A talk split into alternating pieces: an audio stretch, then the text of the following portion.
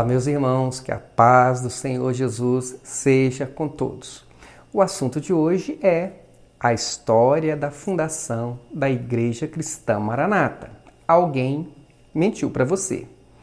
Se você ainda não sabe, há duas versões sobre as origens da denominação Maranata. E apenas uma delas pode ser verdadeira, uma vez que essas duas versões são antagônicas entre si, ou seja, se uma é, representa a verdade, a outra, logicamente, não passa de uma grande mentira. A primeira versão é a que vem sendo contada pela liderança da Maranata há mais de 50 anos. E a segunda versão é aquela que foi contada pelo saudoso irmão Joel Ribeiro Brinco em um capítulo do livro comemorativo dos 50 anos da Igreja Presbiteriana de Vila Velha. Bom, primeiramente vamos conhecer a versão da liderança da denominação Maranata. Na página é, oficial da Maranata na internet consta que a Igreja Cristã Maranata surgiu no seio da comunidade evangélica como resultado de um acontecimento previsto para o tempo presente, como está escrito no livro do profeta Joel 2:28, que diz: E há de ser que nos últimos dias derramarei o meu espírito sobre toda a carne, e vossos filhos e vossas filhas profetizarão os vossos velhos terão sonhos e os vossos mancebos terão visões. O que será que eles querem dizer com isso? Ao que parece, eles estão sugerindo que no ano de 1968 aconteceu um derramamento do Espírito Santo e que esse derramamento do Espírito Santo é exatamente aquele previsto no capítulo 2, verso 28 do profeta Joel. Agora percebam o detalhe. Da forma apresentada pela Maranata, esse derramamento do Espírito Santo não atingiu todas as denominações evangélicas existentes no mundo. Não. A ideia que se passa é que de um todo evangélico emergiu a Maranata como resultado desse Pentecostes tardio ocorrido no ano de sua fundação, em 1968. Então, dessa explicação do site oficial da Maranata, nós podemos entender que ficaram de fora desse Pentecostes tardio as maiores igrejas evangélicas genuínas espalhadas por todo o mundo, a exemplo da Igreja Batista, da Igreja Luterana, da Igreja Presbiteriana, da Igreja Metodista, da Igreja Assembleia de Deus e assim por diante. Mas, se isso ainda não ficou muito claro para você, vamos analisar as declarações feitas por Amadeu Loureiro, membro da presidência da denominação Maranata, porque ele vai dar mais detalhes sobre este evento ocorrido em 1968 e sobre os fatos do início da Maranata. Primeiro, eu vou relatar alguns trechos com as palavras que ele mesmo disse em um seminário de quarto período de 30 de novembro de 2004, no Manaim do Espírito Santo, é, e na aula intitulada Obra, Onde Estamos? Logo no início da aula, Amadeu Loureiro disse o seguinte: Às vezes vocês chegam nesta fase, já estão na igreja há alguns anos, mas vocês não sabem responder uma pergunta muito simples como surgiu a Igreja Cristã Maranata. Ah, essa Igreja Maranata surgiu de um racha que deu na Igreja Fulana de Tal, aí saiu a metade para um lado, metade para o outro, não é? Não é assim? É interessante que ele começa a sua aula afirmando que a Maranata não surgiu a partir de um racha de uma outra igreja que ele nem mesmo cita o nome. Então, vejam bem, se ele começa a sua aula fazendo essa afirmação, que a Maranata não surgiu de um racha, é porque ele conhece a história do racha promovido pela Maranata na igreja presbiteriana em Vila Velha. Mas nessa sua aula ele não esclarece as pessoas sobre a história desse racha, ele só faz menção, uma menção inicial, e depois passa a contar somente a versão da Maranata e sem nem mesmo citar o nome da igreja de onde eles saíram. Então ele continua dizendo o seguinte: tudo começou quando, no ano de 1968, no começo do ano de 68, um grupo começou a buscar o Senhor dentro de uma igreja tradicional. Começou a buscar o Senhor, era um grupo de 12 pessoas, mais ou menos, 12 pessoas. E esse grupo foi despertado para buscar o Senhor e ter experiência com o Senhor. Orar, buscar o Senhor, clamar. E esse grupo teve uma experiência de batismo com o Espírito Santo. Foram batizados com o Espírito Santo. Alguns tiveram experiências com dons, mas continuaram na igreja tradicional como estavam. Mas o que incomodava, isso eu quero chamar a atenção, aquilo que estava acontecendo com aqueles irmãos. Eu quero partir exatamente disso. Não era simplesmente um desejo, não. Aquilo dali era profético. O Espírito Santo estava movendo alguma coisa. Então vejam que tudo é muito genérico. Ele não cita o nome de ninguém, não diz o nome da igreja tradicional de onde esse grupo que fundou a Maranata saiu, que nós sabemos é a igreja presbiteriana de Vila Velha, e ele também não dá muitos detalhes desse acontecimento. Ele apenas diz que era um grupo pequeno, de 12 pessoas, mais ou menos, e que aquilo aconteceu com essas 12 pessoas, aquilo que aconteceu com eles era algo profético, ou seja, é exatamente neste ponto que essa versão do Amadeus se liga com aquilo que nós lemos ali no site oficial da Maranata, que dentro do universo de cristãos do mundo, Deus teria escolhido esse grupo de 12 pessoas para dar cumprimento à profecia descrita no capítulo 2, verso 28 do livro do profeta Joel. Mas ele continua dizendo o seguinte: o Senhor começou a abençoar esse grupo. Batizou com o Espírito Santo, começou a falar e esse grupo queria que a bênção viesse para aquela igreja. Mas a maioria que estava ali não aceitava aquilo. Então criou-se um impasse, uma situação. Esse grupo aqui dentro, esse grupo de 10 pessoas, 10, 12, 13, 14 pessoas aqui dentro, com essas ideias de pentecostal, com essa ideia de orar demais, essa ideia, essa coisa, esse absurdo e tal, isso vai contaminar a igreja toda. Então, vejam que ele começa a sugerir que aquele grupo de 12 pessoas estava em um nível mais elevado, mais abençoado que todas as pessoas da igreja presbiteriana de Vila Velha. Ele começa então a dizer que esse grupo eles oravam mais que todos os membros daquela igreja presbiteriana e insinua que os pastores e membros daquela igreja achavam um absurdo orar como eles oravam. Ele continua dizendo: então, o que, que aconteceu com esse grupo pequeno? Esse grupo pequeno foi convidado a ir embora, foi mandado embora. Então, esse grupo foi mandado embora. Ir para onde agora? Mais ou menos 12 pessoas foram colocadas para fora.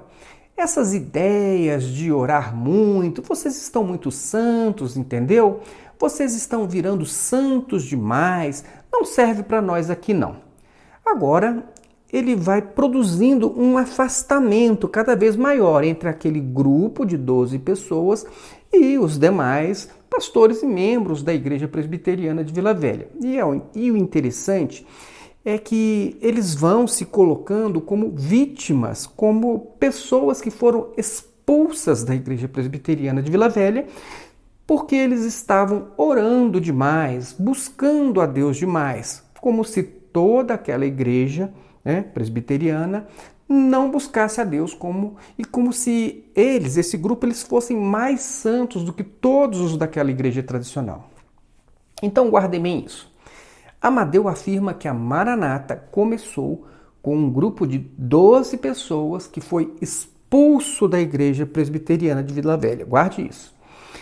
Mas vamos ver só mais um trechinho dessa narrativa do Amadeu Loureiro. Ele diz ainda o seguinte: esse grupo começou a buscar o Senhor, nessa busca ao Senhor, era uma casinha, né, pequenininha. Começou a buscar.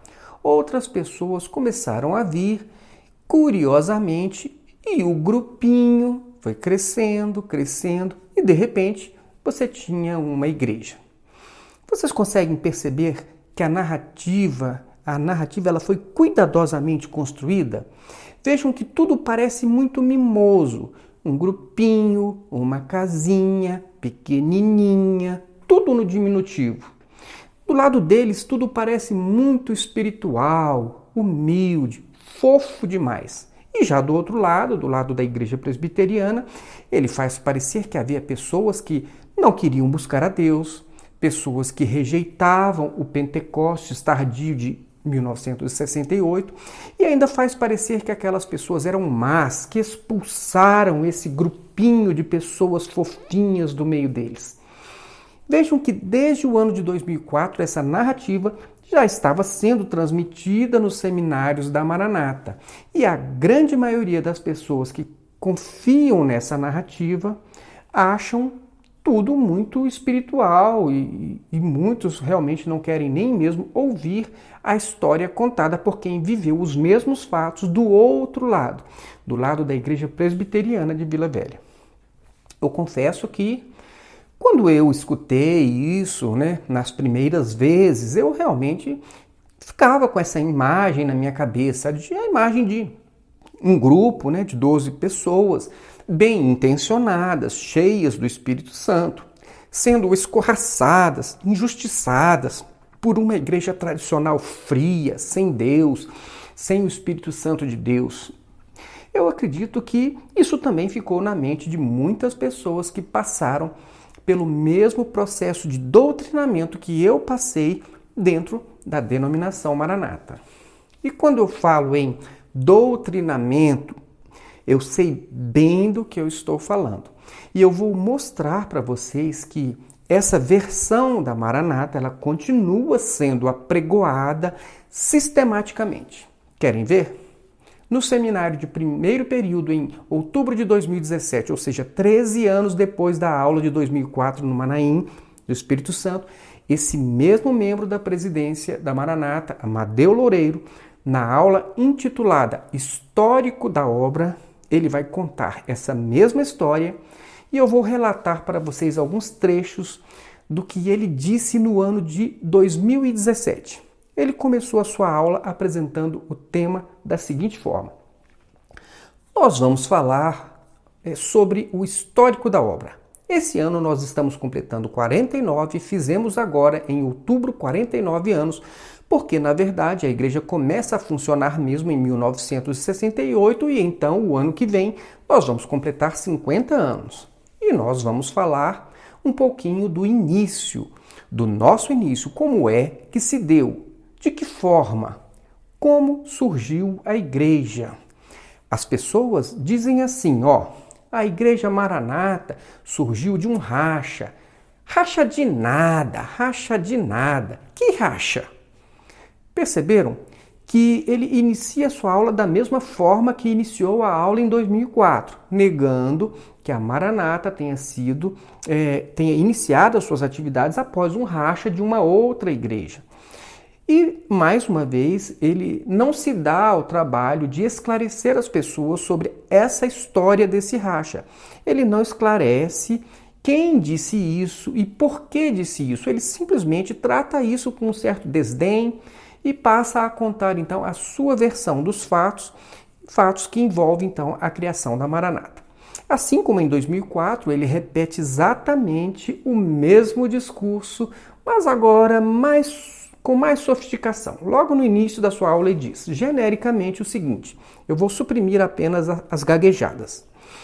Ele disse o seguinte: e a primeira experiência que nós tivemos foi levado o seguinte ponto: é necessário que as igrejas voltem a fazer duas coisas interessantes. orar e jejuar.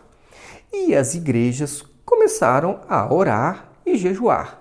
O que podia acontecer aqui em igrejas tradicionais, frias e tudo mais?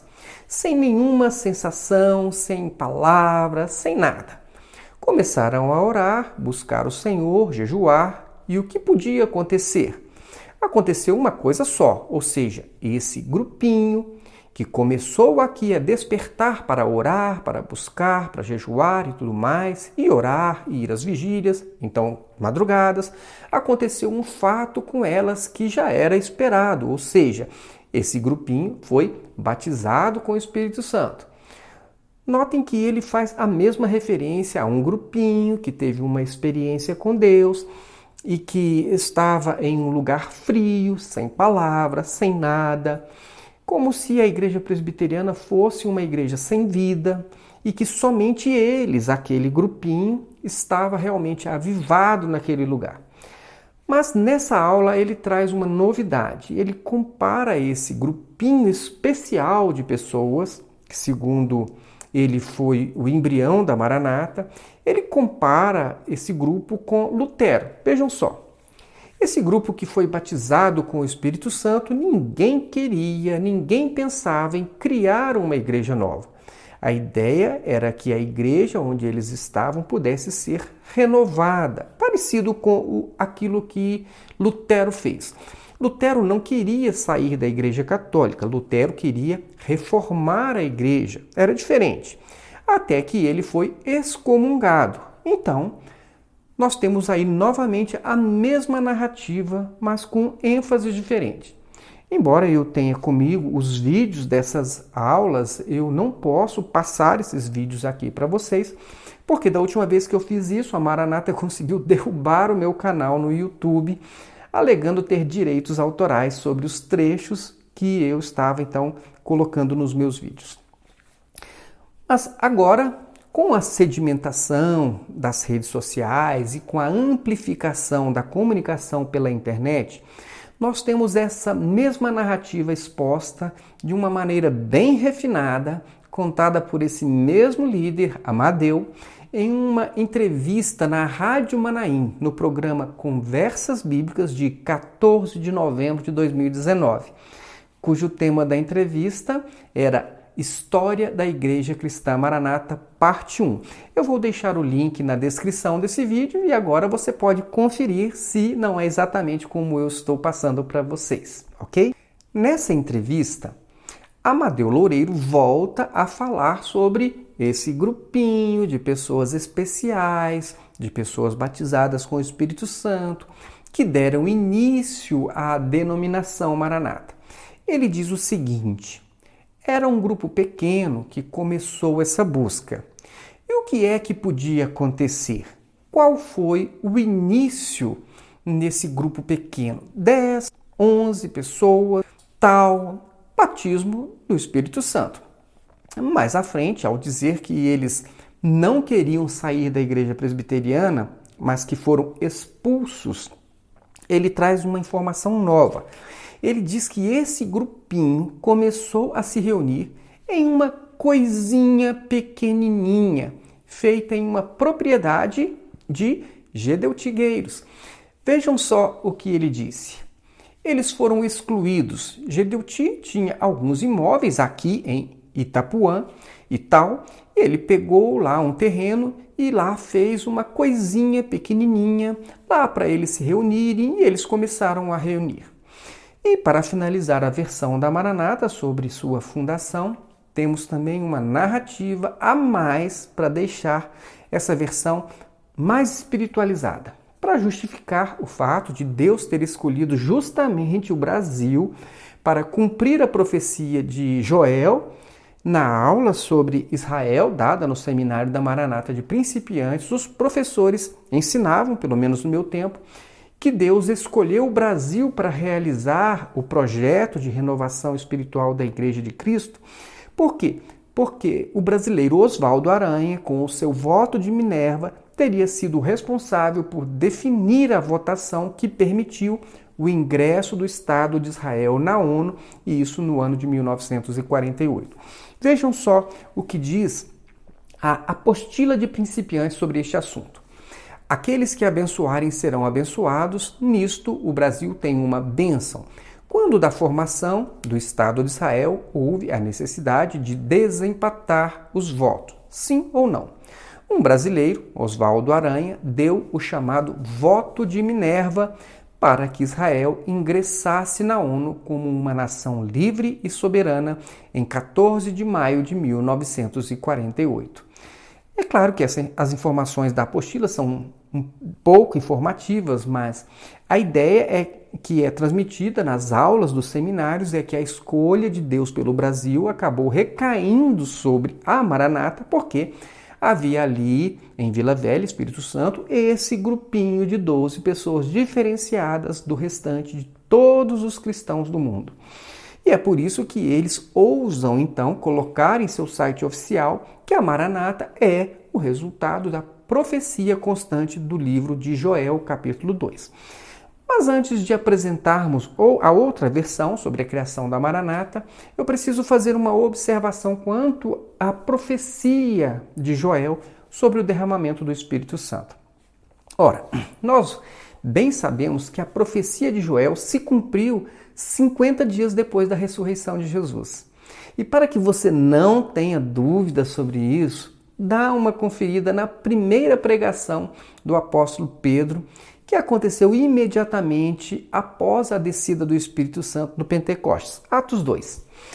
Vejam só o que Pedro declarou imediatamente após a descida do Espírito Santo no Pentecostes. Então Pedro levantou-se com os onze e, em alta voz, dirigiu-se à multidão: Homens da Judéia e todos os que vivem em Jerusalém, deixem-me explicar-lhes isto. Ouçam com atenção. Estes homens não estão bêbados, como você supõe. Ainda são nove horas da manhã. Pelo contrário, isto é o que foi predito pelo profeta Joel. E para que você não tenha dúvidas de que ele estava falando sobre a profecia de Joel, capítulo 2, ele cita a profecia, dizendo: Nos últimos dias, diz Deus, derramarei do meu espírito sobre todos os povos, os seus filhos e as suas filhas profetizarão, e os jovens terão visões, os velhos terão sonhos, sobre os meus servos e as minhas servas derramarei do meu espírito naqueles dias, e eles profetizarão. Atos 2, 14 a 18. Então, quando se cumpriu a profecia de Joel? No Pentecostes, em Jerusalém, ou em Vila Velha no ano de 1968. Ah, mas talvez alguém diga para você que aconteceu em Vila Velha, aquilo que aconteceu ali foi uma segunda etapa da profecia de Joel, um Pentecostes tardio. Tá. Mas em que parte da Bíblia existe algum texto se referindo a uma segunda etapa da profecia de Joel? Meus irmãos, se a Bíblia não servir para lhe convencer sobre um fato expressamente declarado pelo apóstolo Pedro. Então, é, não é mais a Bíblia que define o que você crê, mas é você que escolhe acreditar naquilo que você quer, fazendo então a sua própria Bíblia. E esse é o grande problema da teoria do além da letra. O texto bíblico deixa de ser o fundamento da sua fé e você passa a ter uma fé naquilo que você quer acreditar e não naquilo que a Bíblia diz expressamente. Ou seja, você passa a ter fé na fé. Então, considerando que a profecia de Joel se cumpriu há mais de dois mil anos, logo a informação que consta do site oficial da Maranata tem é, uma informação, é uma informação que não condiz com a verdade bíblica. Bom, mas para concluir a narrativa da Maranata sobre a sua fundação, juntando todos os pedaços que nós apresentamos, nós podemos chegar então às seguintes conclusões sobre a versão contada pela Maranata. Primeira conclusão: a Maranata surgiu como cumprimento da profecia bíblica de Joel 2:28 e Deus escolheu o Brasil para cumprir essa profecia por causa da atuação de Oswaldo Aranha, que deu o chamado voto de Minerva para que Israel ingressasse na ONU como uma nação livre e soberana em 14 de maio de 1948. Segunda conclusão. A segunda fase da profecia bíblica de Joel alcançou inicialmente apenas um grupinho de 12 pessoas dentre as milhares de igrejas evangélicas espalhadas pelo mundo, porque em 1968 a igreja presbiteriana já estava sem vida espiritual, assim como todas as demais igrejas evangélicas genuínas em todo o mundo. E aqui tem um fato interessante nessa narrativa da Maranata. Porque aquele grupo de 12 pessoas vivia dentro da igreja presbiteriana de Vila Velha, ou seja, em um tempo que nem mesmo existia internet. A visão do evangelho que aquelas pessoas tinham era muito restrita, mas eles generalizaram né, todos os fatos como se todas as demais igrejas evangélicas do mundo estivessem naquela situação, do mesmo modo que eles é, entendiam que estava a igreja presbiteriana. Terceira conclusão.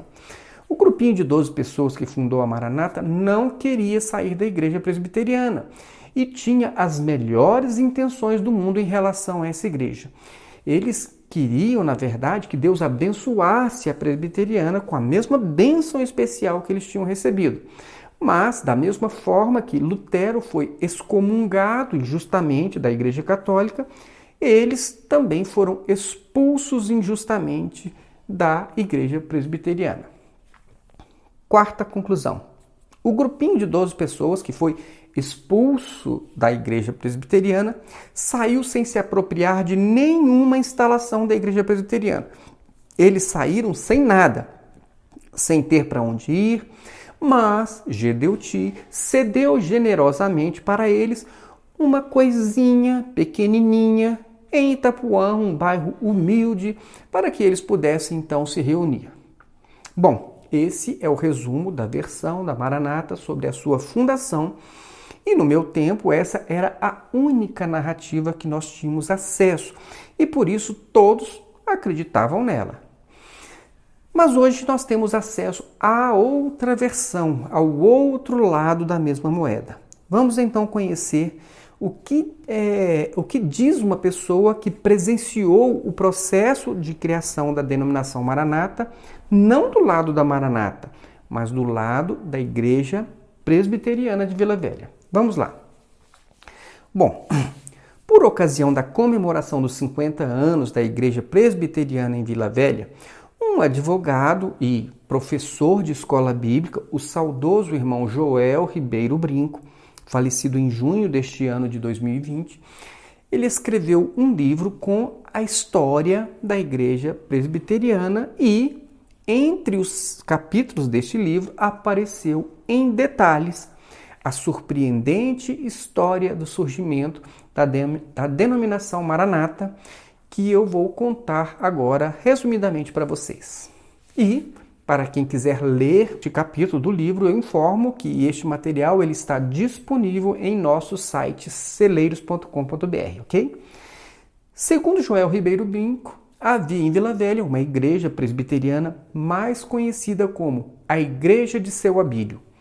A referência é ao senhor Abílio Gueiros, um comerciante influente na cidade, dono da única padaria situada no centro da cidade. E como todos conheciam o senhor Abílio, a igreja que ele frequentava passou a ser conhecida como a igreja do seu Abílio. E de fato, a família do seu Abílio, a família Gueiros, era a mais proeminente daquela comunidade presbiteriana de Vila Velha. O pastor da igreja era o reverendo Gedaías ou Gedaias Vitalino Teixeira Gueiros, um dos filhos do seu Abílio, ou seja, o pastor da igreja presbiteriana de Vila Velha era o irmão de Gedeuti.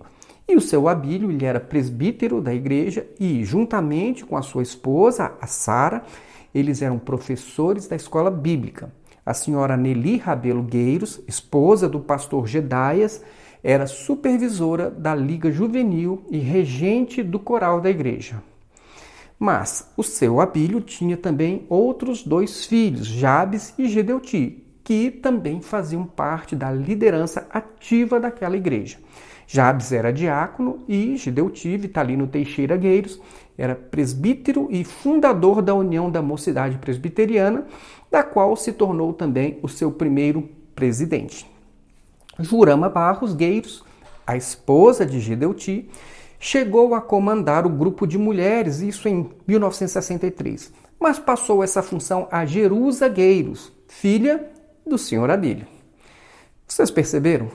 Segundo esse relato, a igreja presbiteriana de Vila Velha era quase uma propriedade da família Gueiros. Os Gueiros eles ocupavam as principais funções de liderança da igreja. E conforme relatado por Joel Brinco, as pregações da igreja elas eram sempre comandadas pelo reverendo Gedais ou por seu irmão Gedeuti ou por alguém designado pela família Gueiros. Ao que parece, a família Gueiros era detentora de todo o comando da presbiteriana de Vila Velha. Isso, pelo menos desde 1954, quando Gedaias assumiu como pastor, até 1965, embora Gedaias tivesse renunciado ao cargo de pastor em 1959, ocasião em que assumiu um outro pastor em seu lugar, e ao que tudo indica, esse outro pastor ele estava em sintonia com a família Gueiros. Mas o problema todo começou no ano de 1965 e é essa história que Joel Brinco vai nos contar agora. Em novembro de 1965, houve uma eleição para, para pastor e Gedaias se candidatou para retomar o pastorado da igreja, porque ele havia se afastado em 1959. Então, naquela eleição, Gedaias concorreu com o reverendo Sebastião Bittencourt dos Passos, que era um homem pouco conhecido em Vila Velha. Mas, para a surpresa de todos, o improvável aconteceu. Gedaias perdeu a eleição e o reverendo Sebastião assumiu a liderança da igreja. Ao que parece, naquele ano, a igreja presbiteriana de Vila Velha já estava bem insatisfeita com o modo como a família Gueiros estava dominando a igreja. Se não fosse assim, Gedaias não teria perdido a eleição para um, um pastor que nem mesmo era conhecido na região. Bom, mas a questão parecia resolvida. Afinal, houve uma eleição, tudo certinho, e a maioria dos membros decidiu que não queria mais ungueiros no comando da igreja, certo? Mas é aqui que a família Gueiros começa a mostrar que não admite ser contrariada em seus propósitos. Vejam só.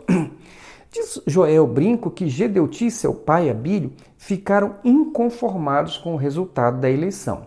Então, Abílio, que era muito influente na região, usou essa influência junto ao presbitério de Vitória e conseguiu anular aquela eleição.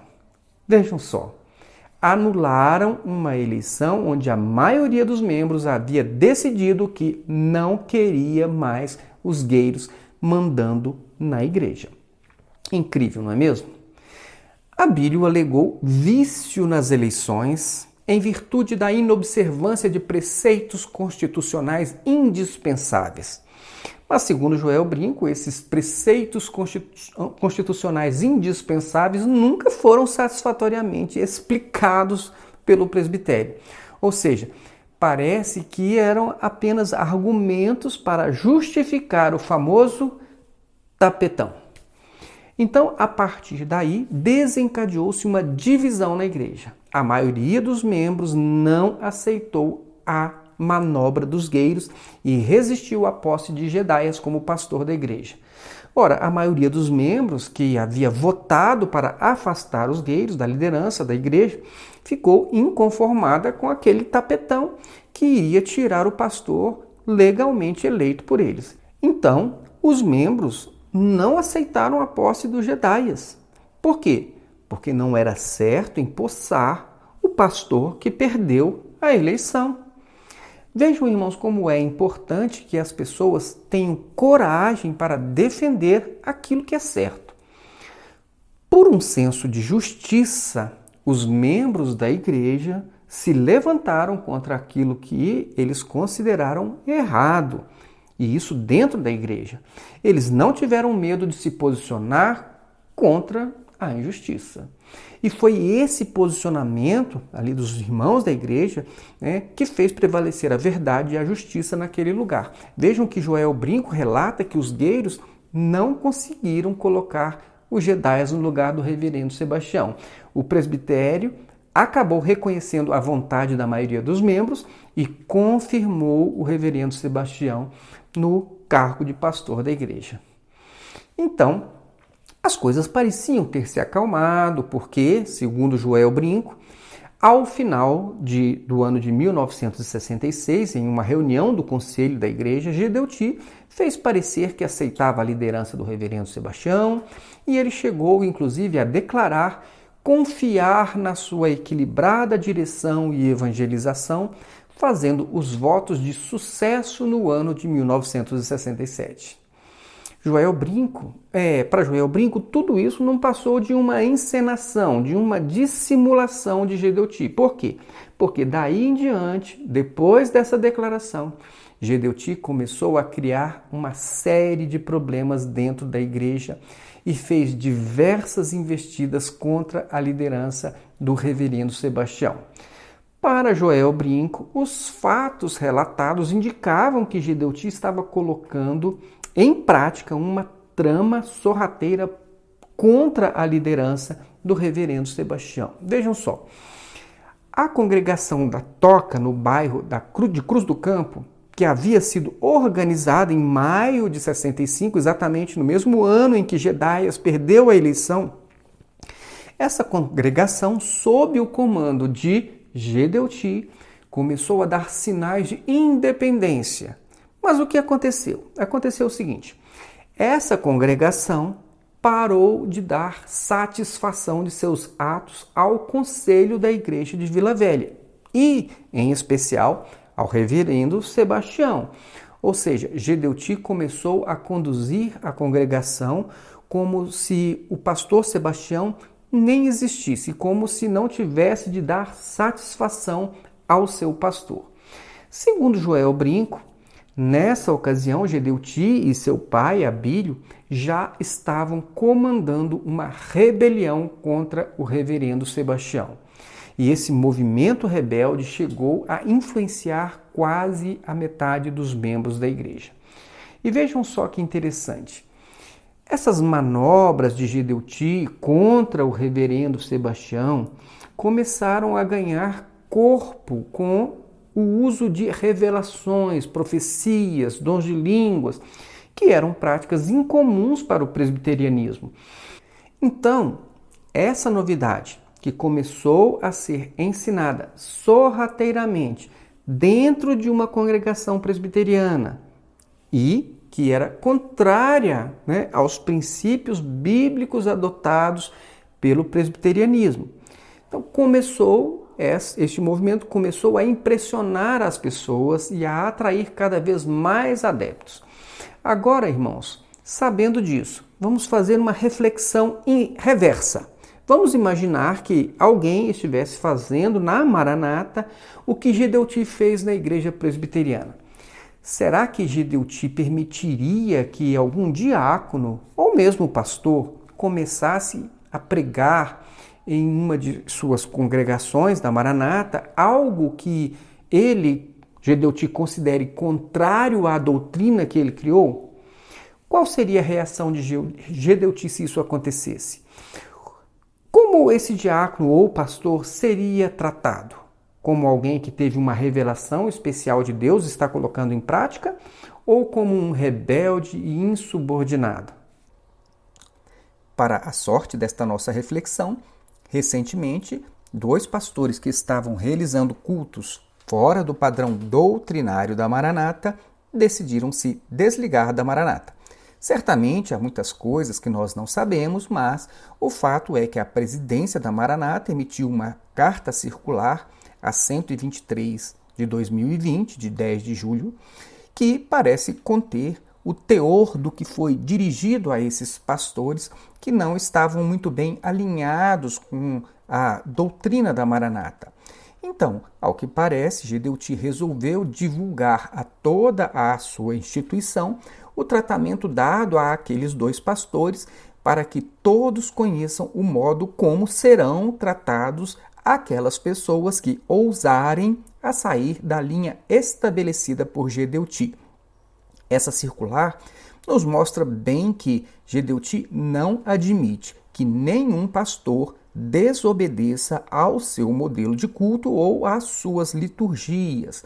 Quando ele fez algo muito pior do que isso dentro da igreja presbiteriana, ele achava isso que isso era normal, mas agora ele acha que isso é uma afronta ao Espírito Santo de Deus. Ou seja, tudo o que ele faz vem de Deus, mas o que qualquer outra pessoa faz vem de homens. É muito interessante isso, não é mesmo?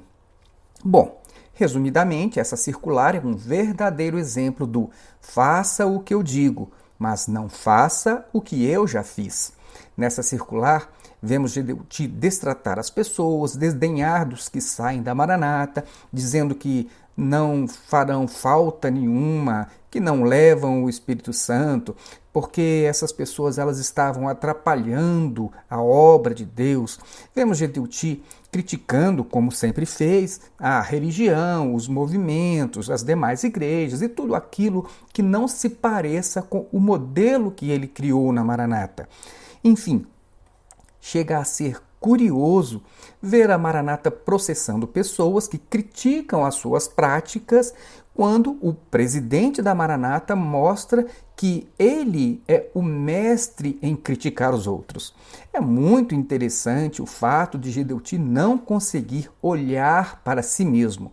É interessante como Gedeuti parece não se lembrar de sua própria história. Ele não consegue perceber que ele já fez e ainda faz tudo aquilo que ele acusa os outros de fazer. É realmente muito elucidativa essa circular, porque, na verdade, ela mostra a indignação de Gedeuti se levantando contra pessoas que fizeram um pouquinho do que ele fez na igreja presbiteriana. Imaginem se os diáconos e pastores começassem a fazer na Maranata né, e fazer com Gedeuti tudo aquilo que ele fez com o reverendo Sebastião. Sim, essa circular merece ser colocada em mural, porque ela revela a justiça de Deus. O homem que, segundo Joel Brinco, implantou uma rebelião na presbiteriana, agora está começando a experimentar um pouquinho de tudo aquilo que ele fez com o reverendo Sebastião. Sim, é muito interessante ver Gedeuti esbravejando porque alguém ousou levar para dentro da Maranata uma mensagem que não está alinhada com a doutrina que ele implantou na Maranata. Veja bem, se você concorda que isso é algo que não pode acontecer, então o que você diria da conduta de Gedeuti em relação a uma congregação da igreja presbiteriana e quando ele começou a pregar e a ensinar algo que a presbiteriana não aceita em sua doutrina. Segundo Joel Brinco, ele começou a influenciar quase a metade dos membros da igreja. E como foi que ele conseguiu isso? Com dons espirituais? E como nós bem sabemos, este negócio de Deus falou, Deus revelou, Deus mandou dizer isso, Deus mandou fazer assim ou assado, isso tem um poder muito grande sobre a vida das pessoas que se deixam influenciar por, esse, por esses profetas que se levantam por aí até com sinais e prodígios. Jesus nos advertiu para nós termos muita cautela em relação a esses profetas que se levantariam nos últimos dias. É só você ler ah, o que Jesus disse em Mateus 7, no verso 15, em Mateus 24, nos versos 10 a 24, em Marcos 13, nos versos 22 e 23, e entre outros. O fato é que muitos ficam, muitas pessoas ficam impressionadas com esse suposto mover sobrenatural de Deus e acabam abandonando a própria Bíblia para ficar com essas experiências e revelações, mesmo quando essas revelações elas estão promovendo atos que Deus abomina, como é o caso de rebelião, soberba, injustiça, hipocrisia, dissimulação, etc.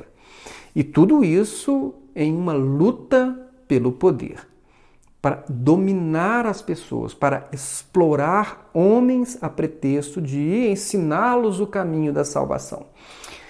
E foi isso que acabou acontecendo no ministério da Igreja Presbiteriana de Vila Velha.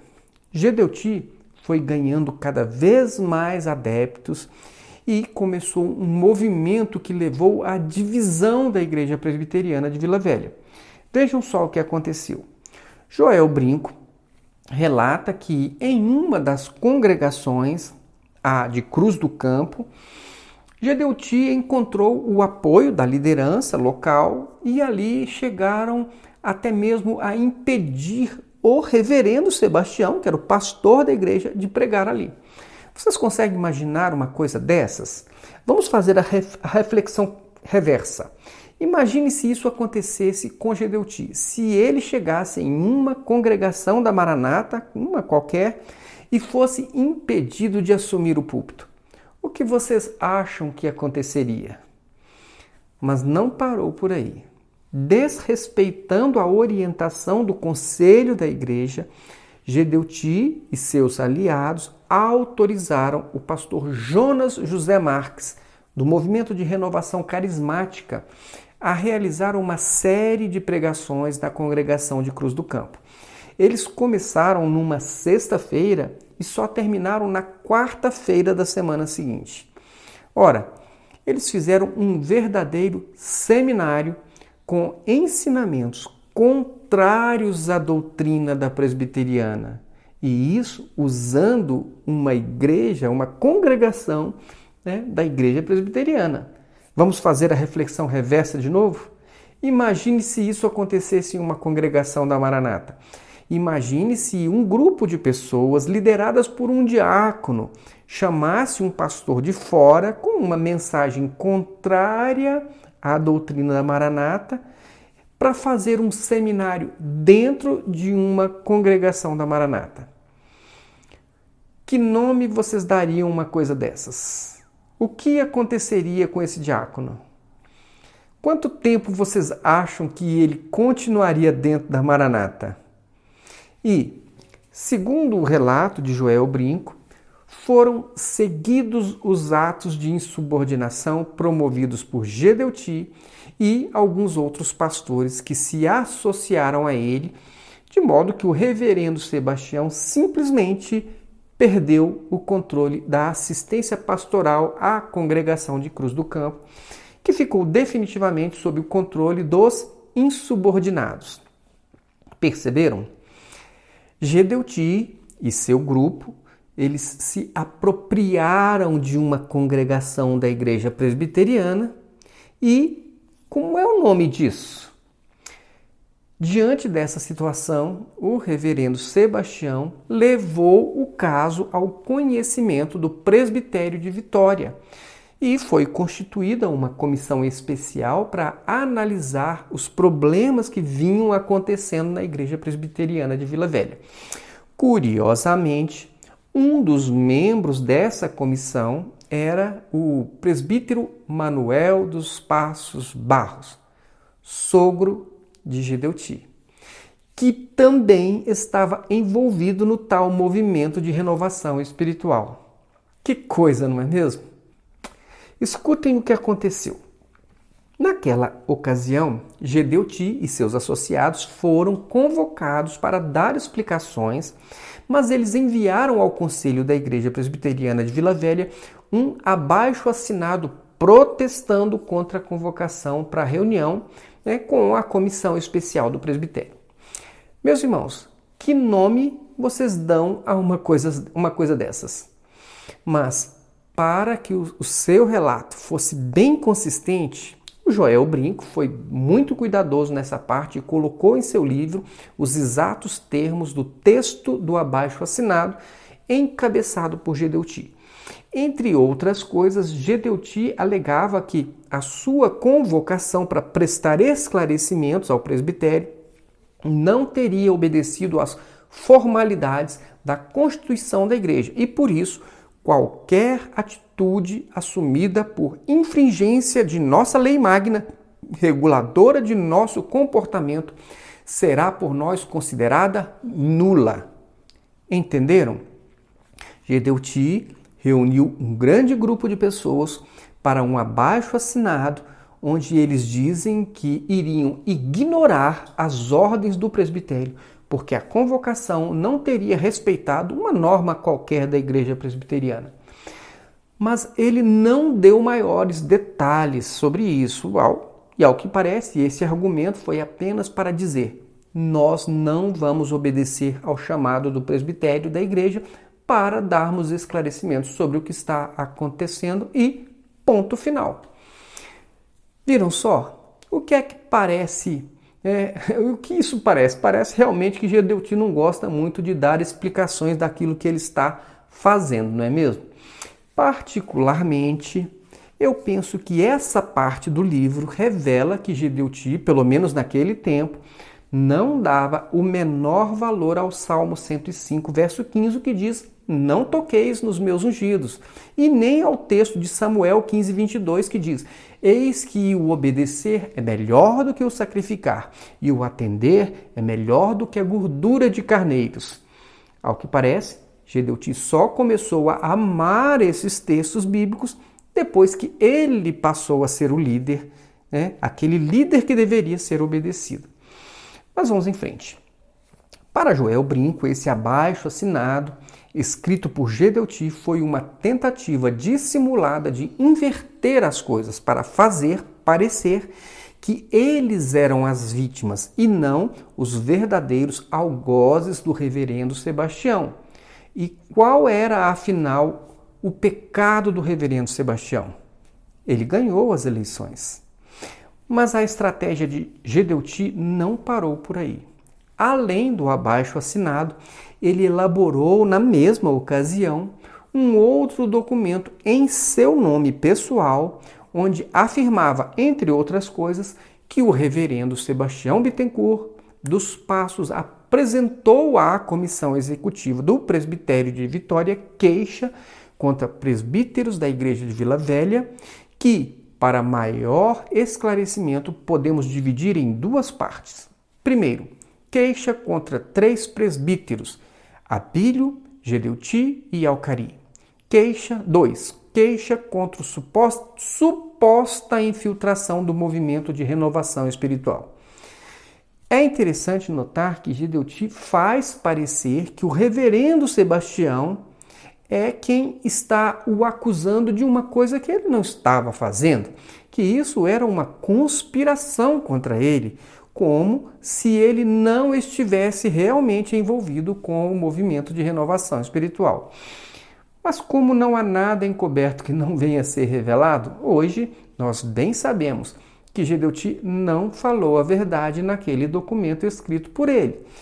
Vejam o que a própria aula do Manaim, dada por Amadeiro Loureiro, deixa claro. Deixa claro que eles, aquele grupo, havia sim abraçado aquele movimento de renovação espiritual. Inclusive, é isso, isso é tão evidente que foi justamente essa a base da criação da denominação Maranata.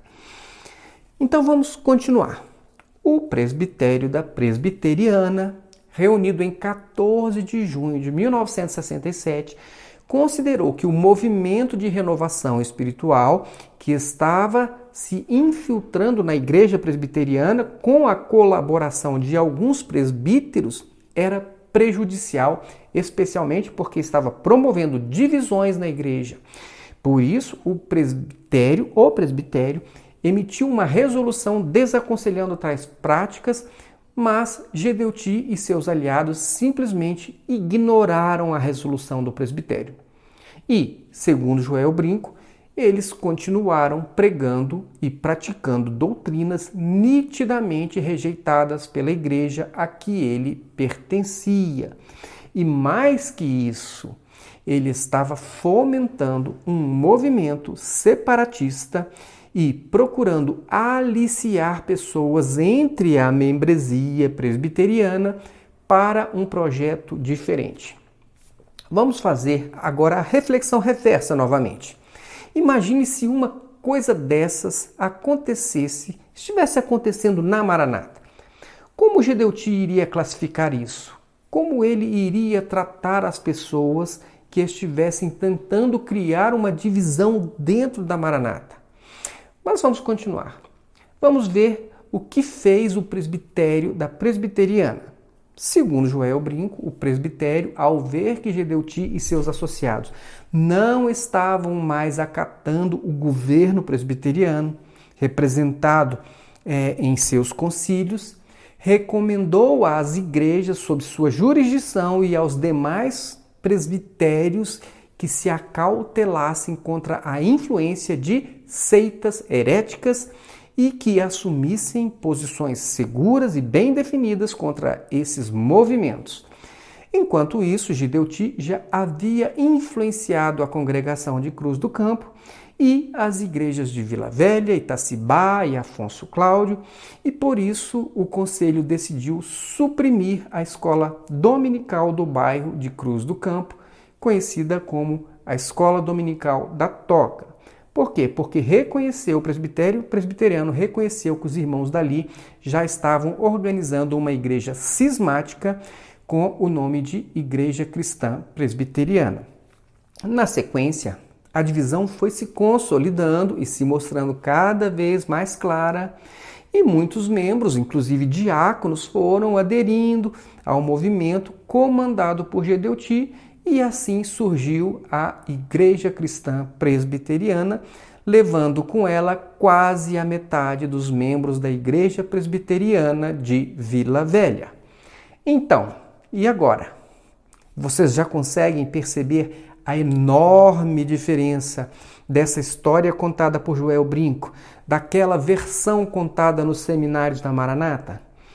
E para que não restasse dúvidas quanto ao fato narrado, Joel Brinco registrou em seu livro a relação dos nomes das pessoas que assinaram a ata de organização da Igreja Cristã Presbiteriana de Cruz do Campo. Vejam que Joel Brinco não faz como a Maranata, que simplesmente conta uma versão dos fatos e não apresenta detalhes ou provas daquilo que alega. Joel Brinco, ao contrário, fala e prova aquilo que ele está falando com documentos. Essas são as palavras de Joel Brinco.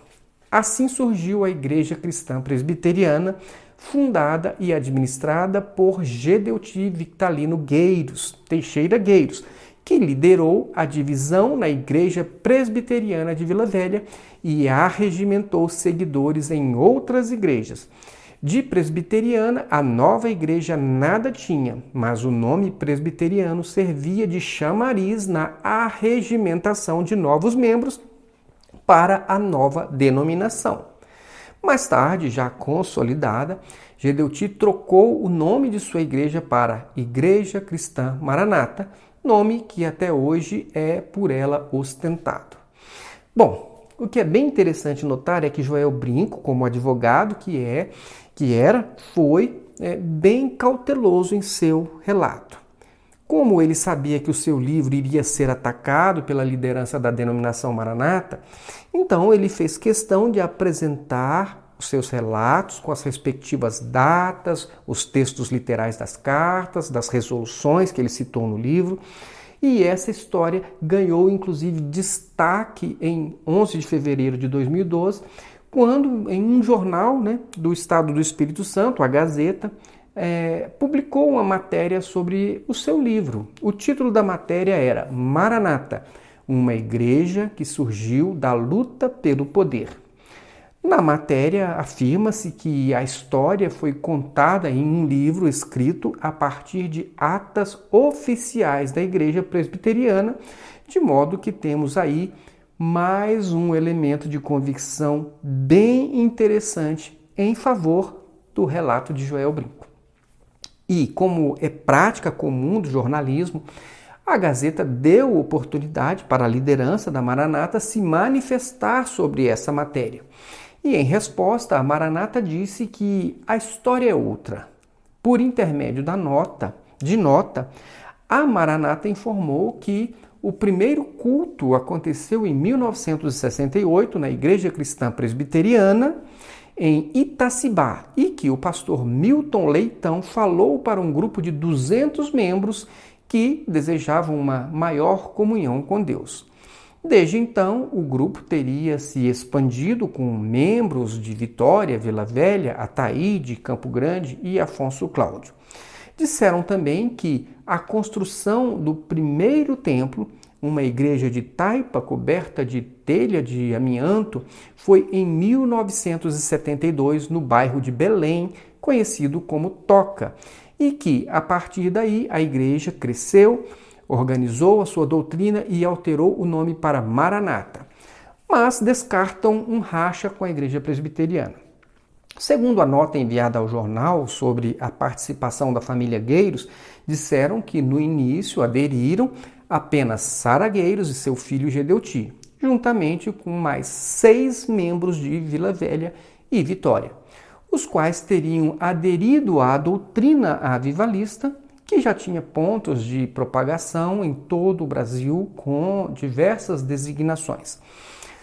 O interessante é que a Maranata não apresentou sequer uma prova daquilo que eles alegaram.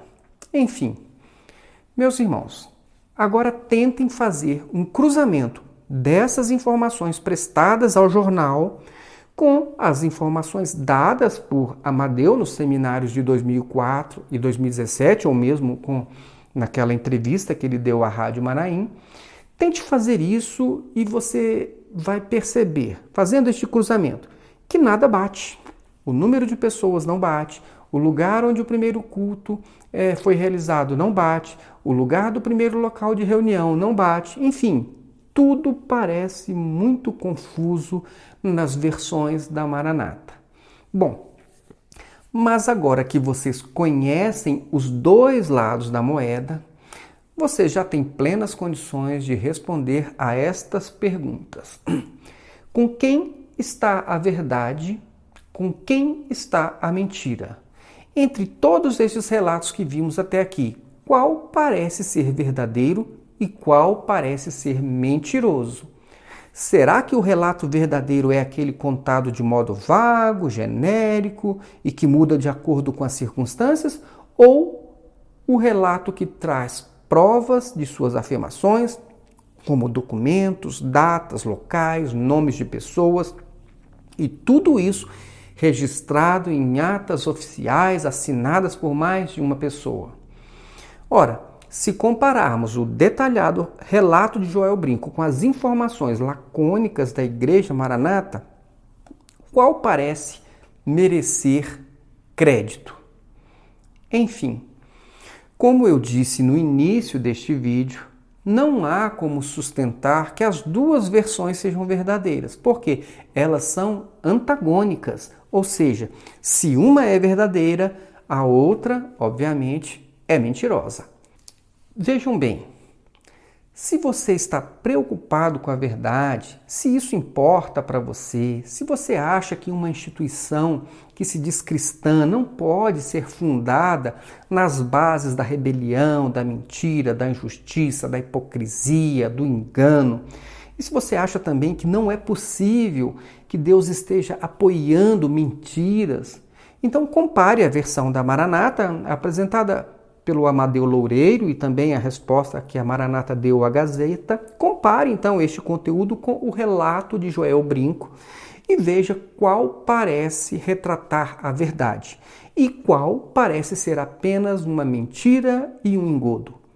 Isso vai ajudá-lo a não dar crédito à mentira e a não apoiar quem vive mentindo. Por quê? Porque a mentira não pode vir de Deus. Aliás, uma mentira estruturada só pode vir do diabo, que é o pai da mentira. E prestem muita atenção: qualquer movimento religioso que tenha sido montado, sustentado por mentiras, pode até ser repleto de ações sobrenaturais.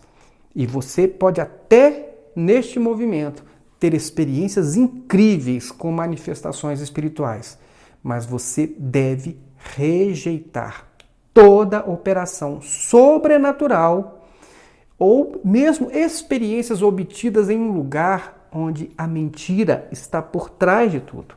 Certamente Satanás faz prodígios por meio de seus falsos profetas, e somente quem está muito atento à palavra de Jesus e aos seus ensinamentos não se deixa enganar. Satanás dá aos religiosos, amantes de experiências sobrenaturais, aquilo que eles querem, para fazer com essas pessoas a mesma coisa que a minha avó fazia com o peru. Ela alimentava o peru o ano inteiro com a comida que ele mais gostava. Mas no final do ano, quando o peru menos esperava, a minha avó passava a faca nele e levava ele para a panela. É isso que Satanás faz com quem compactua com a mentira e gosta de viver de experiências sobrenaturais que não estão fundadas na verdade. Por isso, meus irmãos, se você concluir que Joel Brinco está mentindo, rejeite absolutamente a sua mensagem. Mas se você concluir que ele está falando a verdade, então eu lamento lhe dizer, mas alguém está mentindo para você. E quem faz isso não pode ser de Deus. Ainda que essas pessoas estejam apresentando muitos sinais e maravilhas sobrenaturais. Muito bem, eu encerro aqui esse vídeo com as versões, as duas versões sobre a fundação da Igreja Maranata. E tenho certeza que vocês já têm todos os elementos necessários para decidirem qual dessas versões é a verdadeira e qual dessas versões é a falsa. E eu digo isso porque eu sei que cada um acredita naquilo que quiser ou naquilo que lhe for mais conveniente. E eu não tenho nenhum problema de entender isso, tudo bem? E no próximo vídeo eu vou apresentar para vocês a entrevista que nos foi concedida por carta por quem? Por Joel Ribeiro Brinco, pouco antes do seu falecimento. E nessa entrevista ele respondeu algumas de nossas perguntas sobre coisas que não estão neste vídeo aqui, tudo bem? E eu posso adiantar que o próximo vídeo está imperdível. Então, eu desejo que a paz de Jesus seja com todos vocês e que Deus abençoe a todos grandemente. Um abraço Tchau, tchau.